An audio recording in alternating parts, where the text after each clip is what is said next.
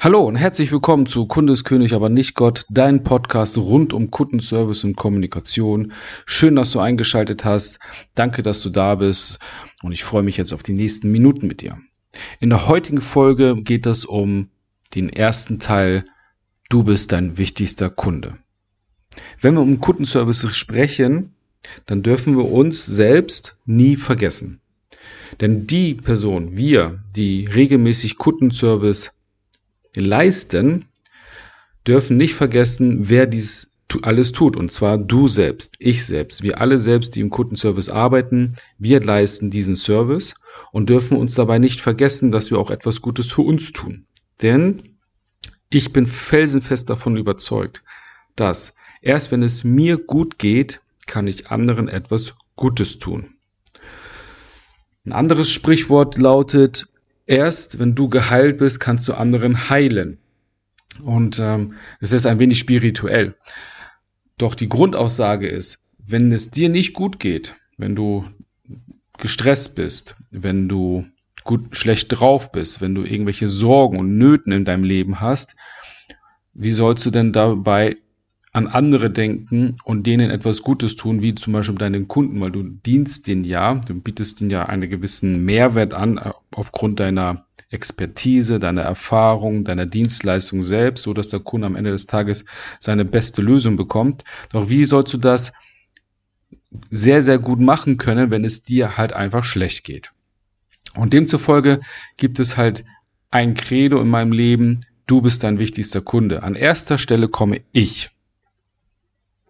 Wenn es mir gut geht, kann ich ein guter Ehemann sein. Wenn es mir gut geht, kann ich ein guter Vater sein. Wenn es mir gut geht, kann ich ein guter Berater, Trainer, Coach oder was auch immer sein. Aber nur dann, wenn es mir gut geht. Es bringt nichts, mich für andere Menschen aufzuopfern, mich dabei komplett zu vergessen und mich dann wundern oder dass dann mein Umfeld sich wundert, ah, auf den Fabian ist ja kein Verlass mehr, da kann es ja nicht mehr leisten. Um sich gut fühlen zu können, gibt es viele, viele Ansätze. Und ich möchte heute im ersten Teil mal auf etwas ansprechen, um dir einen gewissen Vorteil mitzugeben oder eine gewisse Idee mitzugeben, was du tun kannst, damit es dir gut geht. Na, du kannst natürlich ein Hobby nachgehen, du kannst äh, regelmäßig Sport machen, du kannst meditieren, Du kannst äh, spazieren gehen, du kannst dich regelmäßig mit Freunden treffen, mit Familie, also soziale Kontakte. Werden wir sicherlich noch in den nächsten Folgen näher drauf eingehen. Heute möchte ich gerne um ein besonderes Thema sprechen und zwar Dauerlauf. Gerade in der heutigen Zeit, in der die Pandemie von Corona über die gesamte Welt herrscht, sind Fitnessstudios zu, sind an Sportvereine geschlossen, man darf nicht mehr Gesellschaftssport betreiben, äh, außer Profisport. Und vielen Menschen bleibt ein lediglich Laufen, Spaziergehen, Fahrradfahren oder irgendwelche Übungen halt draußen. Und Laufen oder Dauerlaufen, Joggen, da möchte ich einfach heute drauf eingehen. Ich habe mich mal ein bisschen schlau gemacht, warum oder was ist denn so das Geheimnis hinter Dauerlaufen? Und gibt es da positive Attribute, Aspekte, die wir beachten können oder die uns helfen oder auch begründen, warum Laufen so gut ist? ähm, Dauerlauf gehört ja zu den ältesten Laufdisziplinen in der menschlichen Geschichte und reicht bis zur Zeit der alten Griechen zurück. Noch vor der Zeit der Olympischen Spiele. Heute bekannt als der Marathon zum Beispiel. Ne? Marathon gehe ich gleich mal drauf ein, wo das herkommt. Also viele laufen ja Marathon. Die Geschichte dazu ist nämlich sehr, sehr interessant und soll sich ja wie folgt abgespielt haben. Im Jahr 490 vor Christus lag Athen, also die Griechen damals, Griechenland war ja in verschiedene Bereiche aufgeteilt, die Athener lagen im Krieg mit den Persern. Für Athen schien es eine aussichtslose Situation zu sein, sich einen Kampf zu stellen, der nicht gewonnen werden kann. Und aufgrund der zahlenmäßigen Überlegenheit der Perser und weil die Perser ihre Schiffsflotte am nahegelegenen Küstenort Marathon anlegen ließen, im, im Osten Attikas, ähm, in Nähe von Athen, ähm, gab es dann natürlich da auch nochmal einen Punkt, wo die sagen, okay, hier einmal Athen wird hier abgeschnitten, und äh, über den mit Vorort von Marathon, das ist ein kleines Dörfchen gewesen. Also Marathon war ein Dorf nordöstlich von Athen und lag auf einer Ebene, die von Bergen, Sümpfen und dem Meer umgeben war. Hier wurde die berühmte Schlacht zwischen Athen und den Persern ausgetragen.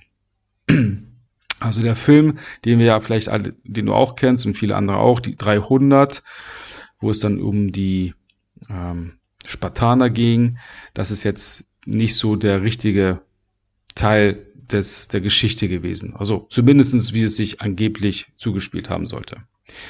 Die militärische Überlegenheit der Perser war riesig und Athen sandte Tageläufer oder Boten aus, um bei den benachbarten Städten um Hilfe zu bitten. Unter anderem wurde ein Tageläufer namens Pheidipides oder Phai, nee, muss ich mal, Pheidipides nach Sparta gesandt, um die berüchtigten Krieger für den bevorstehenden Kampf zu gewinnen.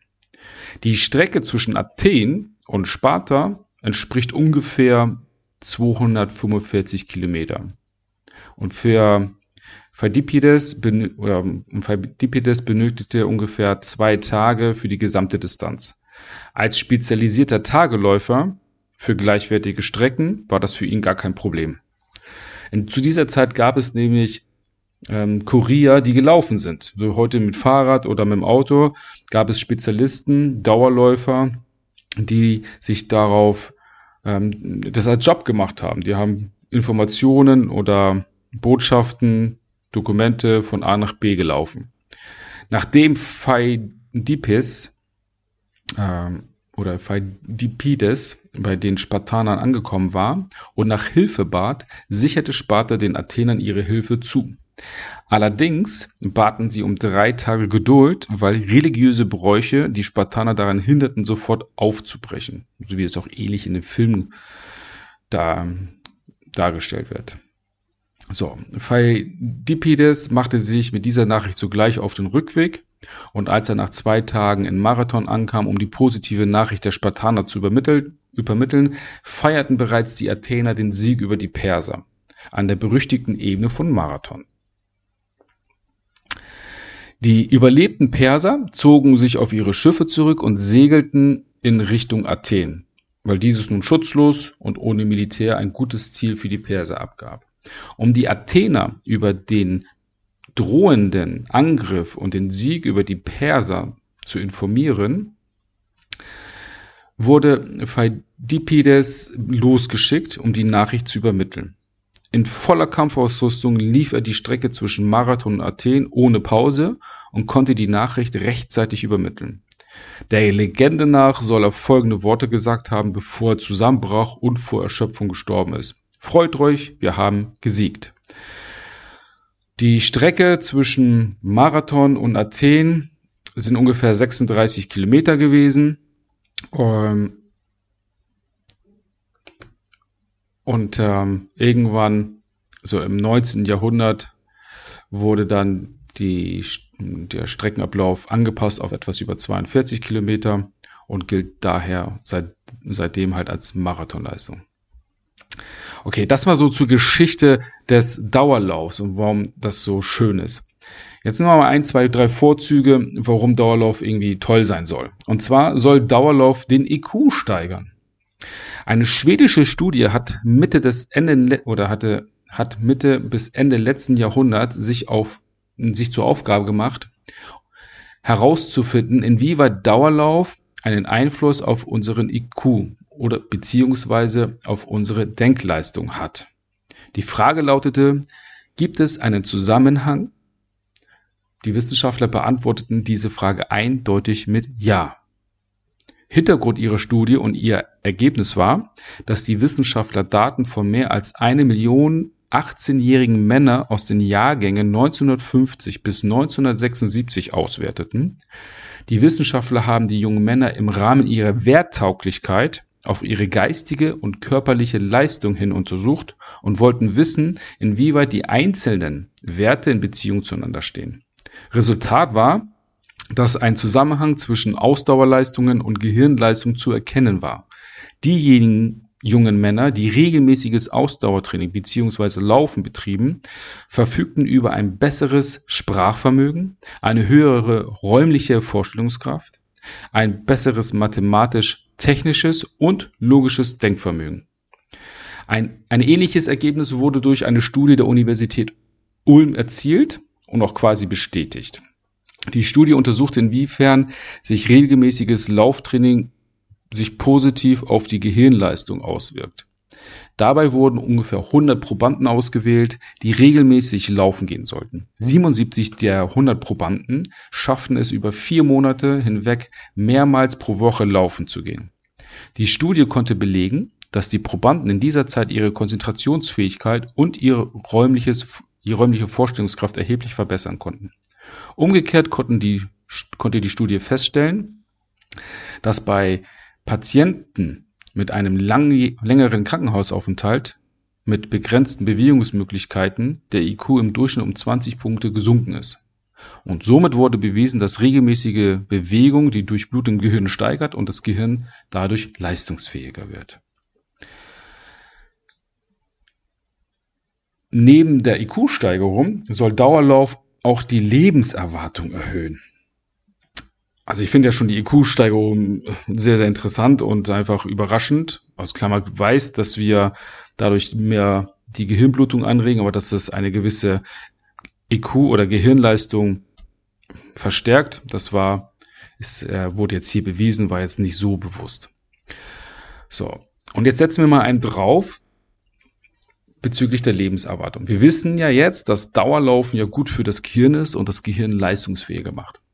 Hinzu kommt noch der positive Nebeneffekt, dass neben dem Gehirn auch der Körper natürlich regelmäßig trainiert und wird und dadurch leistungsfähiger wird. Also das ist ja letztendlich eine Win-Win-Situation. Durch regelmäßiges Laufen wird das Herz-Kreislauf-System gestärkt. Das Immunsystem wirkt sich positiv auf den Stoffwechsel aus und abschließend für eine gesunde Psyche. Wenn du dir jetzt die Frage stellst, ob du nun anfangen solltest, für einen Marathon zu trainieren dann habe ich hier eine beruhigende Nachricht für dich. Es ist weniger notwendig, als du denkst. Um auf die Frage, wie viel Laufen denn, denn notwendig sei, eine Antwort zu finden, hat nämlich eine australische, ein, ein, ein australisches Forschungsteam vom Institut for Health and Sport der Victoria Universität in Melbourne eine Studie durchgeführt. Und die möchte ich dir jetzt einmal äh, darstellen. Also, wenn du wissen willst, wie viele Minuten pro Woche genügen, um die positiven Effekte langlebiges oder die Lebenserwartung zu erhöhen, notwendig sind, dann habe ich dir jetzt oder kann ich dir jetzt die folgende Nachricht geben. Aber bevor wir gleich darauf zukommen, nochmal ein paar Zahlen, Daten, Fakten für dich. Diese umfangreiche Studie wurde von Professor Selchko Pedesic geleitet.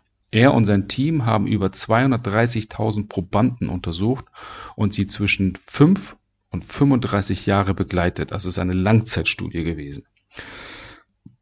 Professor Pedesic fand mit seinem Team heraus, dass regelmäßig, regelmäßiges Joggen das allgemeine Sterberisiko um bis zu 27 Prozent an Herz-Kreislauf-Erkrankungen zu sterben um 30 Prozent und das Krebsrisiko und daran zu sterben um 23 Prozent reduziert.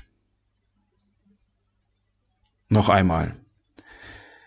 Regelmäßiges Joggen reduziert das allgemeine Sterberisiko um 27 Prozent, das Risiko an Herz-Kreislauf-Erkrankungen zu sterben um 30 Prozent und an das Krebsrisiko und daran zu sterben um 23 Prozent.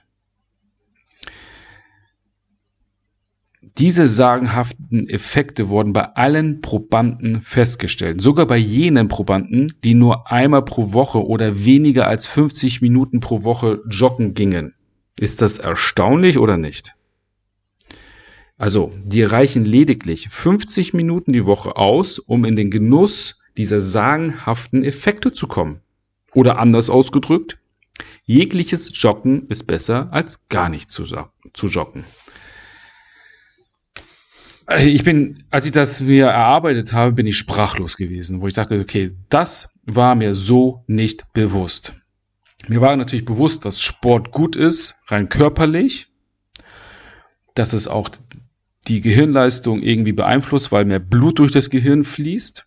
Das ist mir bewusst gewesen. Manchmal dachte ich mir, okay, zu viel Sport könnte aber auch zu, kann auch gefährlich sein, weil der Körper dann überlastet wird. Oder es gibt auch teilweise Profisportler, die jetzt nicht so den intelligentesten Eindruck verschaffen. Also irgendwie, ne? Ich möchte jetzt da nicht näher ins Detail gehen. Doch hier haben jetzt einige Studien klar bewiesen, dass wenn du regelmäßig Sport machst oder in diesem Fall joggen gehst, Dauerlauf machst, steigerst du nicht nur dein IQ, sondern erhöhst du deine Lebenserwartung, weil du dieses Risiko an verschiedenen Erkrankungen zu erleiden und daran zu sterben maßgebend reduzierst. Und dabei reichen lediglich 50 Minuten die Woche. Also, du bist dein wichtigster Kunde. Und wenn es dir gut geht, kannst du anderen etwas Gutes tun. Willst du mehr über Kommunikation und Kundenservice erfahren? Weil wenn du das regelmäßig machst, bist du auch, wirst du deinen Kundenservice angenehmer gestalten. Und deine Kunden werden es spüren, weil es, wenn es dir gut geht, du gut gelaunt bist, trägst du es nach außen und deine Kunden werden es spüren, die werden mehr Freude haben, mit dir zusammenzuarbeiten. Wenn du mehr darüber erfahren möchtest, das gleichnamige Buch zu diesem Podcast, Kunde ist König, aber nicht Gott, ist ab sofort überall online im Handeln zu bestellen, verlegt über die, über das, die Deutsche Literaturgesellschaft in Berlin. Du kannst es auf Amazon, Thalia, Hugendübel, Lovebooks, wo auch immer bestellen. Ich freue mich, wenn du dir das holst, mir dein Feedback gibst über den Verlag, wie du das gefallen, wie das dir gefallen hat. Ähm, das Buch ist der perfekte die perfekte Ergänzung für den Podcast. Du kannst es nochmal anfassen, du kannst es nachlesen, die Notizen machen zu dem Thema Kundenservice in Bezug auf Kommunikation oder umgekehrt, wie kann Kommunikation deinen Kundenservice verbessern. Ich danke dir, dass du bis zum Ende zugehört hast, freue mich auf die nächste Folge mit dir, wünsche dir einen wunder, wundervollen Tag, bleib gesund und bis zum nächsten Mal. Dein Fabian.